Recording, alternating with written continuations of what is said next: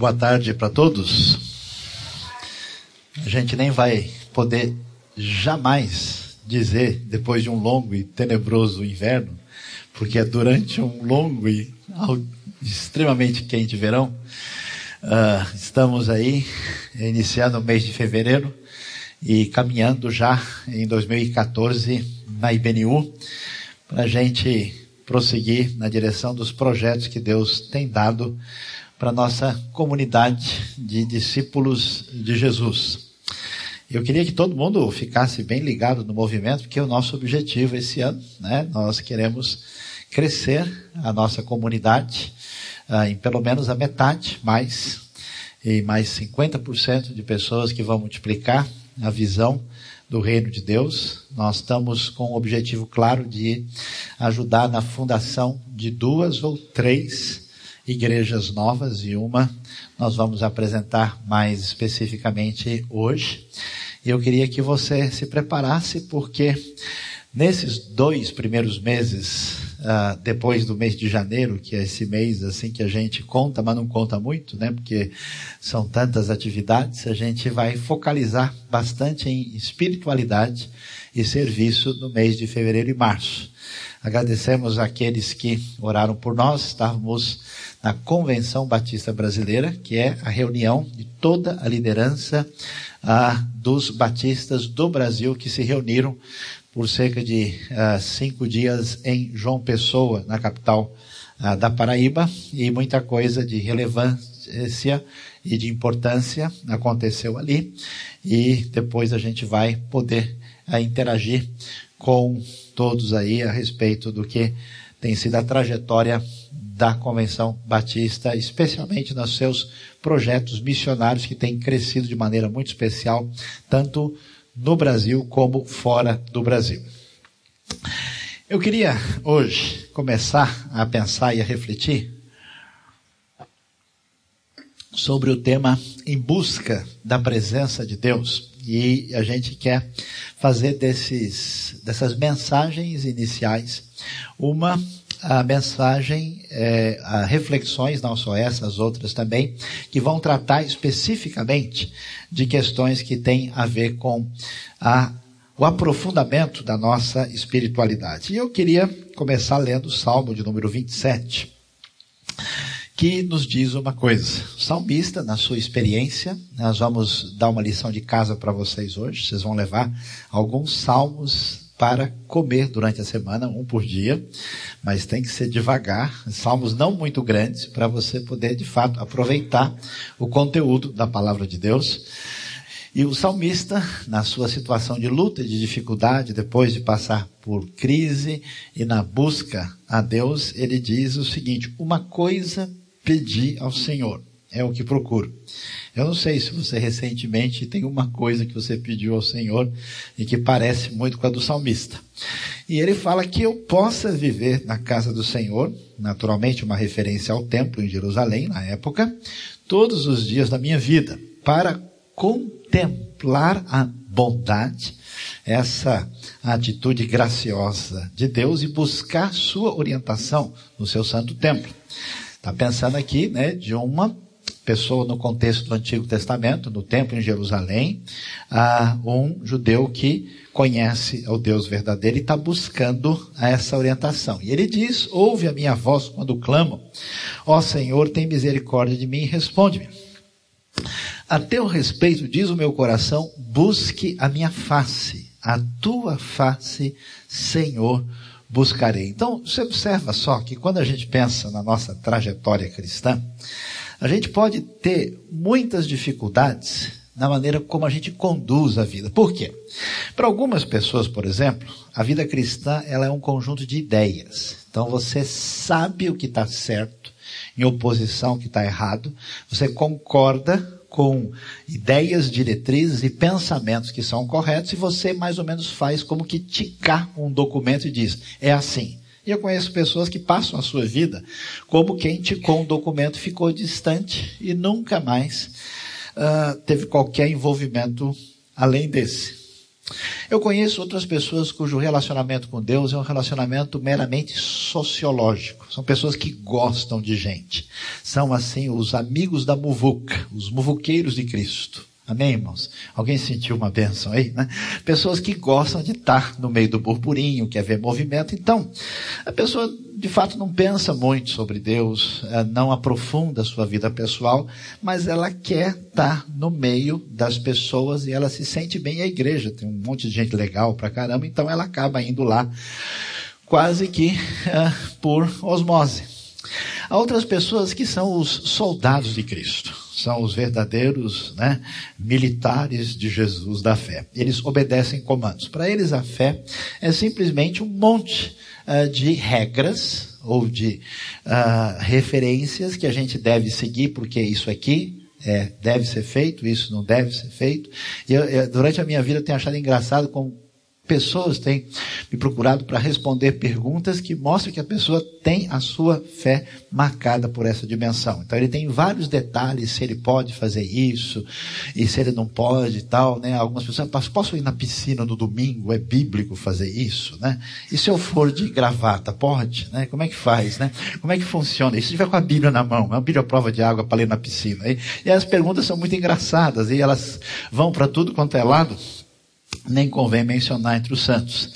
E o que, que acontece é que nesse processo, vamos dizer, muita gente pode desenvolver a sua fé com uma fragilidade no sentido de não prestar atenção naquilo que tem valor muito grande. E nós vamos observar ah, na mensagem de hoje essa questão fundamental que envolve a busca da pessoa de Deus. Eu acho interessante, porque a gente sabe que, na sua essência, em última instância, Deus não se restringe aos nossos limites. Né? Na sua essência, Deus, a gente fala na teologia, na trindade ontológica, está acima do tempo e do espaço, ele é absolutamente inacessível. Mas a Bíblia descreve Deus na dimensão da sua proximidade em relação a nós, então ela fala da sua face do rosto de Deus. Lembra do desejo de Moisés? Ele queria ver a Deus. Alguns dos hinos que a nossa tradição cantava dizia assim: até que eu esteja lá no céu, aonde Cristo entrou e veja a face já sem véu de quem me resgatou. Então, essa dimensão é interessante, essa busca da presença de Deus, que envolve Deus ouvir, a voz responder, e, e, a conversa, uma espécie de santa loucura necessária, quando o sujeito conversa com ele mesmo, nem sempre falar sozinho faz mal à saúde, né? Ele diz, a teu respeito diz o meu coração, busque a minha face. Na conversa é, consigo mesmo, existe né, a orientação daquele coração que tem sede, dizendo que ele deve buscar, e ele diz, a tua face, Senhor, eu buscarei. Então, a primeira coisa que a gente quer ressaltar, a gente está aí começando efetivamente a nossa jornada em 2014, talvez você está pensando, a minha maior necessidade esse ano é trocar de carro. A minha maior necessidade esse ano é terminar aquele curso. A minha maior necessidade esse ano é investir nos meus filhos assim, assim, assim. A minha maior necessidade esse ano é até, quem sabe, ler um livro profundo para ter muito conhecimento na cabeça. Na verdade, a dimensão mais profunda do nosso coração tem como referência de maior necessidade a presença de Deus na sua vida. A relação, a conexão do seu coração com Deus. Por isso, a gente precisa considerar isso porque qualquer cristão, qualquer comunidade que queira avançar e pense apenas em projetos e estratégias, e pense apenas no seu conhecimento aprofundado, e pense apenas na sua maneira de conduzir mais poderosa e eficientemente todos os seus caminhos, ela corre o risco de não caminhar da maneira adequada. Por quê? Porque o fundamental, que é a sintonia com Deus, não se faz presente na vida da pessoa. Você pode observar que todo mundo que Deus chamou na Bíblia para fazer diferença na história, Deus não simplesmente potencializou essa pessoa e disse para ele: Olha, você está aqui, deixa eu te dar um MBA, né, um PhD, e vou te dar um pouco mais de força, agora é só você acelerar. Não, Deus fez com que essa pessoa passasse por um processo de luta, de crise, de enfrentamento de dificuldades, somado a momentos de vitória, para que essa pessoa chegasse num grau de amadurecimento e dependência de Deus para que a obra de Deus fosse realizada na sua vida. Portanto, é muito valioso prestar atenção, porque se nós entrarmos nesse engajamento na nossa vida, quem quer fazer a potencialização da fé na nossa vida pessoal, ou aqui na IBNU, ou em qualquer outro ministério, e aquilo que Deus tenha colocado nas suas mãos, na sua vida para fazer diferença, e você não tiver o toque de Deus na sua vida, vai haver apenas ativismo. Vai haver apenas arrogância. E geralmente, a postura nossa rapidamente se transforma em legalismo, se transforma em religiosidade, o que seguramente não nos levará no caminho que Deus deseja. Por isso, é muito interessante ver que no Salmo a coisa tem um perfil diferente. Dá uma olhada no detalhe. Eu não sei. Preste atenção e seja sincero. Fale com a sua vida, com o seu coração, qual foi a última vez que você orou desse jeito. E que você não orou só porque você tem um problemão para enfrentar. Você não orou só por causa do seu chefe. Amém, irmãos? Vamos tomar um copo d'água depois dessa, assim, né? Porque você só não orou em função ah, de uma circunstância que você haveria de enfrentar. Olha, olha o detalhe do salmo. Ó oh, Deus, tu és o meu Deus. Eu te busco intensamente. A minha alma tem sede de ti. Todo meu ser anseia por ti, diz o Salmo 63. Numa terra seca, exausta e sem água né, mostrando a experiência do salmista, uma circunstância de dificuldade em que ele apresenta a sua necessidade profunda de Deus, essa busca intensa. Portanto, a presença divina, ela é absolutamente fundamental na nossa vida. Porque coração humano tem profundas inquietações. Eu não sei se você parou para pensar, mas seriamente, com, com o foco, com sensibilidade cultural, e sensibilidade espiritual para ouvir uma música de um Vinícius de Moraes, para escutar uma poesia do senhor Renato Russo, do, da Clarice Lispector, ou de escritores como Dostoiévski e filósofos uh, que marcaram a história existencialista, você percebe uma inquietude no coração, uma busca, uma espécie de desassossego interno, onde a pessoa está procurando um um porto onde colocar a, a referência fundamental do significado da vida.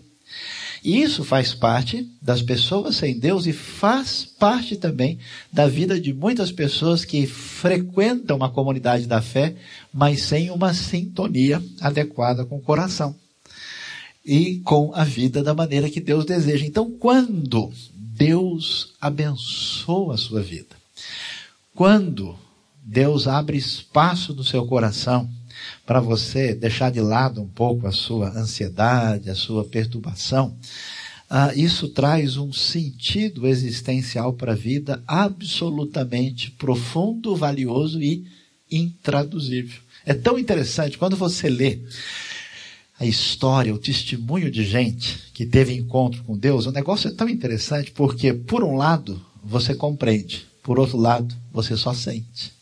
É como você encontrar uma pessoa. Eu me lembro quando me converti, tive uma experiência tão interessante. Porque eu encontrei um rapaz que era da aldeia. Ele era filho de índio. Índio mesmo. Totalmente diferente. Mas ele tinha tido o impacto da ação de Deus na sua vida. E eu conversava com aquele rapaz como se ele fosse um irmão meu. E a gente olhava no momento, me lembro, ele estava de bicicleta, estava perto da igreja. A gente começou a conversar e falou: é, a gente se conhece lá da cruz do Calvário. Existe uma sintonia diferente por causa daquilo que Deus fez e faz na nossa vida. Então traz um sentido interno profundo que, vamos dizer, de certa forma, coloca o coração da gente no lugar. Traz cura, pessoal. Você já reparou como é complicado o ser humano? De perto ninguém é normal, né? Amém, irmãos? Né?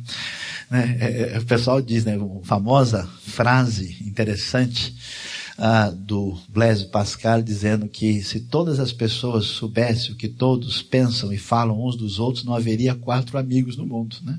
Porque todo mundo é legal pra caramba, até você começar a comer com a pessoa. Mas o cara come muito. Nossa, quando eu fui ver, fui dividir a pizza com ele, quando acabei a minha, só tinha sobrado mais um pedaço. Ele comeu os outros cinco, né? Quando você convive com as pessoas, essas dimensões, né, elas aparecem, as relações difíceis. A gente, a gente luta o tempo todo para que as pessoas não vejam aquilo que a gente tem, que a gente não quer ver na gente mesmo. Né? Por isso que tem todo esse processo social da gente se conduzir da maneira a fazer o máximo de marketing possível sobre nós mesmos. É muito engraçado e às vezes chega a ser uh, realmente risível.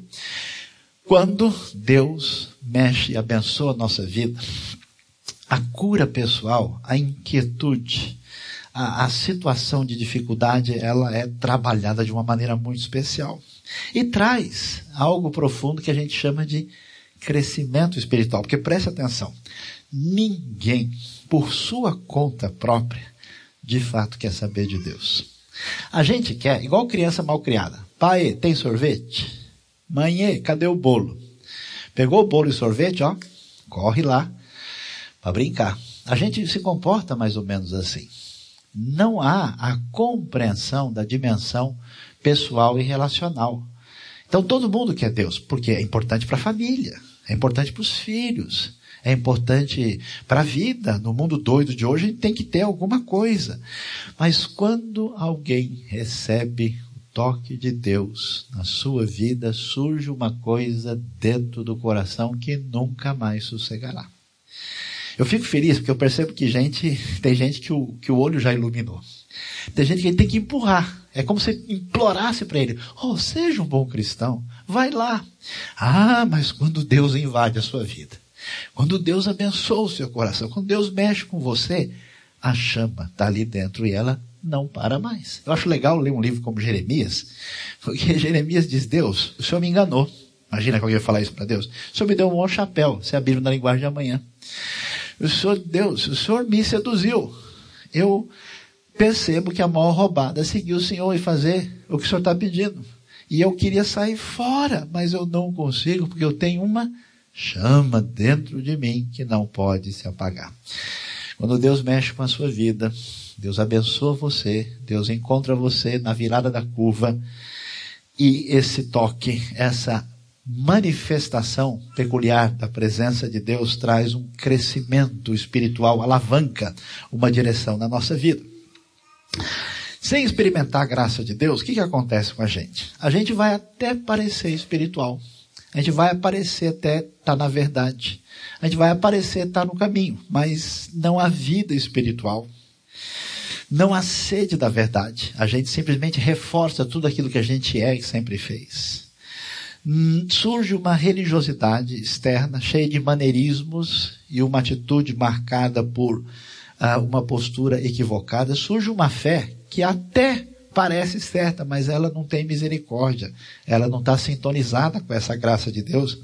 Aí tem um sujeito que apareceu num protesto e ele está dizendo advertência, cuidado, porque existe maldição para todas as pessoas que são viciados em drogas, mentirosos, que assistem pornografia, que não gostam, que odeiam a Deus, que são ladrões, bebuns. E ele escreve lá: o inferno está esperando vocês. Quer dizer, ninguém com a sensibilidade do Evangelho uh, diria essas coisas tão duras e pesadas com, de uma maneira tão não marcada por o tipo de sintonia que a gente percebe na vida de Jesus. Não é que essas coisas não sejam verdade, mas a maneira como ela aparece, ela não corresponde ao jeito de ser dos primeiros cristãos. Você tem uma espiritualidade mecânica, um espírito de julgamento, porque o coração não trabalhado pela graça e pelo toque de Deus, ele faz com que todas as coisas girem em torno da própria pessoa. Então a pessoa constrói uma espiritualidade para mostrar que ela está certa, que ela é bem melhor do que os outros, cresce um espírito de julgamento e a gente vê um negócio cheio de medo e ansiedade, que é muito diferente das palavras de Jesus. Você lê um texto de Jesus, ele é fascinante. Né? Às vezes eu fico olhando assim para o texto, andando à beira do mar da Galileia, Jesus se voltou e disse para os seus discípulos, ele começa a dizer, meu amigo, é impressionante, eu nunca me acostumei com Jesus. De tão impactante como a sua palavra é forte e ao mesmo tempo ela ah, é marcada por essa esperança, por essa graça, por essa palavra que desmonta a gente. Então, preste bem atenção. Se você não se voltar para Deus dessa maneira, não importa o que você esteja fazendo, o que você vai fazer. Você é um carro que desce a ladeira abaixo porque está no embalo. E provavelmente um motor sem óleo que está rodando para daqui a pouco estourar. Por isso que existe um negócio interessante que é discutido por algumas pessoas que estudam a espiritualidade humana, que chama estresse espiritual. Gente cansada de igreja, gente cansada de vida religiosa. Chega uma hora que a pessoa fica doida. Eu tenho conversado com pessoas que eu tenho plena convicção que a espiritualidade deficiente, problemática, deixou a pessoa mais complicada do que ela estava antes. Pessoa marcada por ódio, por ressentimento, por medo, por ansiedade, por um todo tipo de encaminhamento pessoal que está longe daquilo que Deus coloca para a gente. Então eu queria que a gente refletisse sobre essa busca da presença de Deus. Eu queria convidar todo mundo a fazer um exercício para buscar isso. A primeira é procurar essa presença de Deus na criação. Abra o coração para ser atingido pela presença de Deus na criação, para enxergar a vida. Olha só o Salmo 104, é tão bonito ver um salmo que celebra o Deus da criação e mostra como é que essa criação tem relação com Deus. Falando sobre os animais, os seres criados, o salmo diz: Todos eles dirigem seu olhar a ti esperando que lhes dês o alimento no tempo certo, tu lhes dás e eles o recolhem, abres a tua mão e saciam-se de coisas boas. Olha só que coisa. Quando escondes o rosto, entram em pânico. É interessante, a criação faz isso, né? a gente também. Quando lhes retiras o fôlego, morrem e voltam ao pó. Quando sopras o teu fôlego, eles são criados e renovas a face da terra. Você pode ver a presença de Deus na criação. Quando o seu coração está sensibilizado, quando você está sintonizado com essa dimensão da presença de Deus tão importante na sua vida, você nunca pode ver o mundo de maneira natural. Você nunca pode enxergar uma pessoa de maneira natural. Você nunca vai enxergar as coisas com olhos limitadores da nossa experiência. A gente vem de uma cultura do século XVI para cá que tenta analisar, medir, mensurar o mundo e dizer que essa é a realidade. A realidade é muito além disso, muito superior, muito mais profunda. E é tão interessante quando a gente é capaz de se maravilhar diante da criação perfeita de Deus. Segundo caminho para a gente uh, ter espaço na nossa vida para a presença de Deus, para essa busca de sintonia pessoal que você precisa desenvolver pessoalmente, individualmente, ninguém pode fazer por você. Processos mecânicos não resolverão isso. Eu, eu fico às vezes preocupado quando algumas pessoas é, é, até pensam no seu momento devocional, mas o fazem de maneira irrefletida e mecânica. Bom, agora eu preciso fazer isso, então vamos lá e repete aquele momento, faz uma oração rápida ali para. Ele tem medo que Deus pegue ele na esquina, no orei antes de sair de casa, por isso que eu fui assaltado, tá vendo como deu azar? Né? Então ele pensa de maneira toda errada, e aí o que, que a gente vai ver? A presença de Deus na Sua palavra. Abra o coração para ser atingido pela palavra de Deus. Olha que bonito o Salmo 119. Então, olha, o Salmo 119, ele é grande, tem 176 versículos. São 22 grupos de oito versículos cada. Mas o que eu acho legal, se você for lendo e, e, e prestando atenção, você pensa um salmo dedicado à palavra de Deus, à lei. O que você esperaria? Especialmente palavras dizendo: olha, se você não obedecer essa lei, você está roubado. Se você não fizer isso, o julgamento vai te pegar. Mas é tão impressionante a gente ler versículos do tipo: quanto amo a tua lei. lê como a gente lê no versículo 77. Alcance-me a tua misericórdia para que eu tenha vida, porque a tua lei é o meu prazer. A lei, cuja palavra melhor para traduzir é instrução, é o direcionamento de Deus, você vai ver o Salmo, ele, ele, ele descobre nessas coisas a, a, o sabor da vida. Eu, uma vez eu conversei com uma pessoa que tinha, vamos dizer, batido o carro, né? Ah, na, na sua vida pessoal e tinha tido um drama e não sabia mais como lidar. Eu falei, olha, pega tudo que você fez, zera, e lê a Bíblia como se ela fosse um livro comum. Como se ela fosse um livro de literatura, como você lê aí uma obra de um escritor. E tente ler esse texto agora não religiosamente. Porque o cara já pega a Bíblia já com medo assim que ela vai morder a mão dele, né? Ele já, já pega assim e fala, deixa eu ver o que que eu não fiz. A primeira coisa dele é, onde é que eu vou apanhar, né? Vamos ver qual é o tamanho da labareda que me espera. Então, com essa dimensão, a pessoa não faz questão, dá a impressão que Deus é um indivíduo mau, que quer esconder o sorvete das crianças, que está esperando a gente na esquina, na hora que a gente passar, você vai ver o que, que vai acontecer. Isso é loucura, isso é doideira. Toda a proposta do Evangelho, desde lá do Antigo Testamento, era um mundo sem esperança, sem referência, que encontra um Deus que quer fazer aliança, parceria e amizade. E isso de modo muito mais especial na pessoa de Cristo. Portanto, o que, que você precisa no seu coração, além de olhar o mundo de Deus com esses olhos espirituais que vêm da presença de Deus na vida, é descobrir o prazer de conhecer a Deus na Bíblia. Você sabe, ó, eu já li a Bíblia algumas vezes. Eu já ia mexendo com esse negócio faz um bom tempo. De vez em quando, eu leio um versículo e falo, caramba, eu nunca tinha prestado atenção nisso aqui. Não é que, olha só que coisa interessante.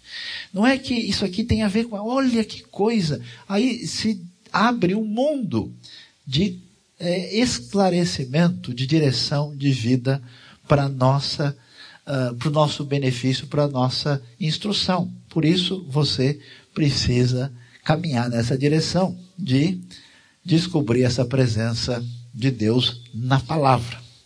Na criação, na palavra e na devoção. Como é que funciona isso? Abra o coração para ser amado por Deus e para amar a Deus. É uma espécie de saudade do Pai. Né? Eu achei engraçado. Vocês lembram da música do Renato Russo? Tem, tem umas coisas assim que acontecem no mundo das pessoas que não conhecem a Deus, mas que mostram uma espécie de sede que reflete aquilo que está em todo o coração humano. Né? Ele fala: quem me dera ao menos alguma uma vez né, acreditar em tudo que existe, que o mundo é perfeito, que as pessoas são felizes. Aí ele diz que ele tem uma saudade daquilo que ele nunca viu. A gente tem uma saudade de Deus. Você tem uma dimensão no seu coração, você conhece a Deus em momentos especiais na sua vida, quando você creu, ou quando você teve uma experiência diferente com Deus, Deus abençoou você de modo especial, mas fala a verdade. Tem hora que a gente olha e fala, puxa vida, naquele ano, naquela experiência, naquela circunstância, Deus visitou meu coração. E Deus quer visitar a sua vida. Por isso, essa saudade, no bom sentido da palavra, essa coisa uh, gostosa que deixa a gente mais leve e abençoado, né, para ser bênção para os outros, precisa aparecer na vida da gente. Eu acho tão interessante as palavras bonitas do Salmo. Olha o Salmo 63, ele diz, eu fico pensando, você sabe que a gente lê os estudiosos e ninguém nunca conseguiu explicar essas frases direito. Cada comentário que você lê, ele diz uma coisa diferente. O que quer dizer quero contemplar-te no santuário? Porque o templo dos judeus, os pagãos falavam, esses judeus são malucos, eles são doidos. Porque todo mundo tem um monte de Deus que a gente vê, toca tal. Esses caras, o Deus dele, eles falam que ninguém pode ver. Aí eles fazem um templo, chega lá, tá vazio, não tem nada lá dentro. Para que uma casa enorme daquele jeito chegar lá não tem nada? Esse pessoal é meio estranho. Os caras são esquisitos neles, vão bater neles. Porque é muito esquisito. E você imagina o que, que o salmista queria dizer? Eu quero chegar lá naquele local, que é o local em que o povo adora a Deus, quero contemplar-te no santuário, avistar o teu poder e a tua glória. Alguns falam que era uma referência ao poder de Deus fora do santuário, outros falam que era um momento especial de culto, outros falam que é uma referência a alguma manifestação da glória de Deus, mas o teor do salmo é essa busca pessoal profunda. O teu amor é melhor do que a vida, por isso os meus lábios te exaltarão. Os estudiosos da psicologia humana descobriram que a gente faz um monte de coisa a partir da nossa consciência. E outras coisas que a gente faz conscientemente, na verdade, tem uma força vetorial subjacente inconsciente que direciona os nossos comportamentos. E tantas vezes a gente não imagina que aquele desejo é especial que a gente tem numa direção A ou B e C, que parece ser resposta do que está no nosso coração, no fundo, é uma saudade inconsciente da presença de Deus na vida da gente. Você precisa sintonizar o seu coração na busca de Deus. O salmo começa, continua e diz: Enquanto eu viver, te bendirei, em teu nome levantarei as minhas mãos. A minha alma, olha que legal, eu acho muito bonito isso. A minha alma ficará satisfeita, como quando tem rico banquete. Sair do fogo de chão, do fogo de chão do Senhor. Eu estou, uau, Agora todo mundo sentiu a benção, né? Agora senti que foi comigo, pastor. Continue. Ô oh, glória. A minha alma ficará satisfeita como tem banquete, com lábios jubilosos a minha boca te louvará, a experiência profunda. Olha o desejo do coração do profeta Isaías. Ele diz: Ah, se rompesses os céus e descesses, os montes tremeriam diante de ti. Pois quando fizestes coisas tremendas, coisas que não esperávamos, desceste e os montes tremeram diante de ti. Desde os tempos antigos ninguém ouviu, nenhum ouvido percebeu, e olho nenhum viu outro Deus além de ti, que trabalha para aqueles que nele esperam. Preste bem atenção, eu não sei como é que está a sua vida. Talvez você esteja cansado. Quando a gente está doente, a gente não tem fome. Pode ser que você está restrito, porque sentindo a luta do dia a dia, você fala assim: olha, eu não sou aquele cristão tão maravilhoso, então Deus certamente, talvez se ele for mandar e-mail, você, você é um dos últimos a receber, porque ele não tem na minha lista, não, não me tem na sua lista de prioridades. O que a gente precisa entender é que as coisas que a gente parece estar priorizando e buscando, pode esconder a prioridade maior que está dentro da gente. E a sua fragilidade, as decorrências complicadas da sua vida, elas não são páreo para a graça de Deus. Por mais que você esteja, esteja com a sua vida de uma maneira que você diz, puxa, eu tenho que reconhecer, eu sou uma pessoa difícil demais. Eu sou complicado. Eu errei de novo no mesmo problema que eu tinha há 10 anos atrás. Ah, eu, entendeu? Eu achei que esse tipo de dificuldade não ia mais eh, ser um problema na minha vida. A gente vai ver que a esperança extraordinária do coração que tem contato com a presença de Deus é essa capacidade de saber que ninguém jamais viu um Deus que trabalha para aquele que nele espera. Quem experimenta a presença de Deus. Eu não sei. Às vezes eu tenho vontade de fazer uma pergunta direta para Deus. Não sei por que Deus faz isso. Ele brinca com a gente. Brinca no sentido que ele mexe com a gente, abençoa de modo especial, chama a nossa atenção, cativa o nosso coração e depois ele vai passear. Depois ele vai embora um tempo. Depois ele se, se distancia. Tanto é que o salmista faz: Senhor, Onde é que o senhor for parar? Onde é que o senhor está? Você nunca sentiu isso? Você nunca sentiu o drama de parecer uma pessoa falsa? Você tem que chegar na igreja, né? Como é que, é, como é que diz o cântico mesmo? Para viver sorrindo, ter o rosto lindo, é preciso andar com Jesus, né? Né? Dê um sorriso, só sorriso alegre, né? Tropeça aqui, oi, cai acolá, mas depressa levanta, né? né, né, né, né, né, né não é assim que a gente tem que se comportar? Né? Não, você está você tá com Deus, irmão. Está amarrado toda a tristeza. Você tem que estar tá forte. Amém, amém. Oh, glória, abençoa Jesus. Não é assim que a gente se comporta tantas vezes. E aí você fica no sufoco porque de repente o bicho está pegando. De repente as coisas estão numa sintonia e você diz, caramba, será que o problema é comigo? Será que Deus foi embora? Será que é um momento novo? Será que aconteceu alguma coisa que eu não vi? Eu não sei. Mas Deus trabalha na vida da gente de uma maneira que ele mexe com a gente, chama a nossa atenção e ele vai trabalhar na sua vida para que você aprenda a confiar nele, aprenda a depender dele e aprenda a desejá-lo profundamente. Porque quem experimenta a presença nunca mais vai esquecer disso. Deseja isso para sempre. Num bom sentido da palavra, teme o afastamento divino. É igual aquela criança assim que o pai e a mãe vão embora e ele não quer que eles vão trabalhar, né? Tem aquela história, ah, leva lá na cozinha para tomar um sorvete, né? Aí dá aquela saída famosa assim, né? Por trás assim, para poder aliviar o sofrimento. A gente teme o afastamento. A gente sabe o que é satisfação. Quem conhece o poder da bênção de Deus no coração sabe que não tem nada que se compare a isso. Fica fascinado com a vida, com a vida extraordinária que Deus é o responsável e torna-se fonte de bênção. Por isso, é bom a gente saber uma coisa que não está tão claro para tanta gente. O nosso Deus é um Deus misterioso. É um Deus que se revela para a gente, é um Deus que se mostra, mas também é um Deus que se esconde. Um Deus que tantas vezes não responde a nossa oração. Que traz desafios que a nossa mente não consegue responder.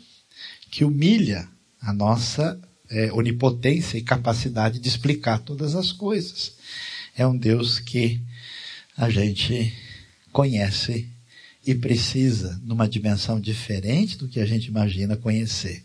Por isso é preciso buscar sua presença. Diz Isaías 45, 15, verdadeiramente tu és um Deus que se esconde. Ó oh Deus e Salvador de Israel. Eu queria convidar você, portanto, a, a gente brincar de esconde-esconde com Deus. Eu não sei onde é que ele está. Será que ele está no Pix? Não, Pix é pega-pega, né? É diferente, né? Será que ele. Você contou até, até. Antigamente tinha contar até 31, né? e a pessoa escondia. Será que Deus quer mexer com a sua vida? Será que você desanimou, falou, ah, eu acho que ele escondeu longe demais, eu vou, não vou brincar mais. Agora, é, parou, parou, não estou mais brincando, estou fora, né? Eu, eu agora, agora vou, vou, vou jogar bola, né? Será que é assim? Eu não sei. Deus quer mexer com a sua vida. Você precisa buscar a Deus. Nada substitui uma experiência com Deus. O seu tempo de igreja não substitui. O seu conhecimento não substitui. Aquilo que aconteceu no passado não substitui. Eu quero convidar você a fazer isso. Você precisa encontrar esse Deus que se esconde. Nele existe vida e satisfação. E talvez você está aqui com a gente nem ouviu muito sobre essas coisas esse Deus especial que se revelou em Cristo Jesus para mostrar para a gente o que significa amor, perdão, vida, ele está muito interessado na sua vida, ele quer abençoar você. Eu queria convidar aqui você a, nessa semana, a gente vai fazer alguns exercícios nas próximas semanas, diferentes de buscar a Deus na nossa vida, no nosso coração. E eu queria pedir para vocês, nessa semana, de receberem no seu coração cinco salmos. Dá um para cada dia da semana, deixando o sábado de descanso e o domingo para você contar a benção aqui. Salmo 19, 23, 27, 42 e 46. Mas veja bem, leia isso, leia devagar, leia com atenção, leia com espírito de oração e pedindo a Deus para mexer com a sua vida para que você de fato seja abençoado, porque a, a dimensão da nossa vida espiritual só cresce quando a gente tem contato com Deus de verdade. Deus abençoe a nossa vida, abençoe o nosso coração. Vamos abaixar nossa cabeça, vamos orar, pedir que Deus nos abençoe de modo muito especial. Queria que todo mundo fechasse os olhos e que a gente orasse nesse momento. Deus bondoso, Pai amado, nós te agradecemos pela tua palavra, te agradecemos por aquilo que o Senhor é, que o Senhor tem feito e que o Senhor faz na nossa vida. O Senhor conhece a trajetória e a luta de cada pessoa aqui, de cada, ó Deus, amigo e irmão aqui da IBNU, gente que está visitando a gente. Senhor, abençoa o nosso coração hoje, nos dá a direção, mexe com a gente, para que nessa busca de sintonia contigo, essa experiência de perceber, sentir e ter, ó Deus, a, a, a ação verdadeira da tua pessoa na nossa vida, no nosso coração, abençoa-nos para que aqueles que estão sintonizados com a tua palavra, que te buscam, sejam abençoados com a tua manifestação. Tu és o Deus que nos ama, que nos abençoa e que se revela a nós e que mostra o teu caminho de maneira muito particular e especial. Pedimos que o Senhor nos abençoe nesses uh, momentos, nesses dias, nessas semanas que nós vamos voltar o nosso coração para buscar a Ti de maneira intensa. Nós te louvamos, te agradecemos, em nome de Jesus. Amém.